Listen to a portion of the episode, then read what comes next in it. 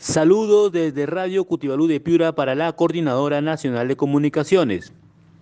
En la región Piura, mayores de 30 años podrán vacunarse desde este sábado.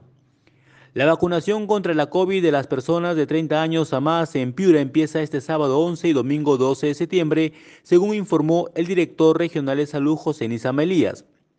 Esto ocurre tras el anuncio que hizo el ministro de Salud Hernando Ceballos, quien señaló que este viernes serán vacunados contra la COVID las personas mayores de 27 años en todo el país.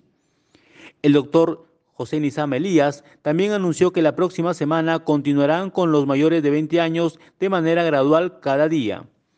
Desde Pire informó para ustedes Roger Valle de Radio Cutibalú para la Coordinadora Nacional de Comunicaciones.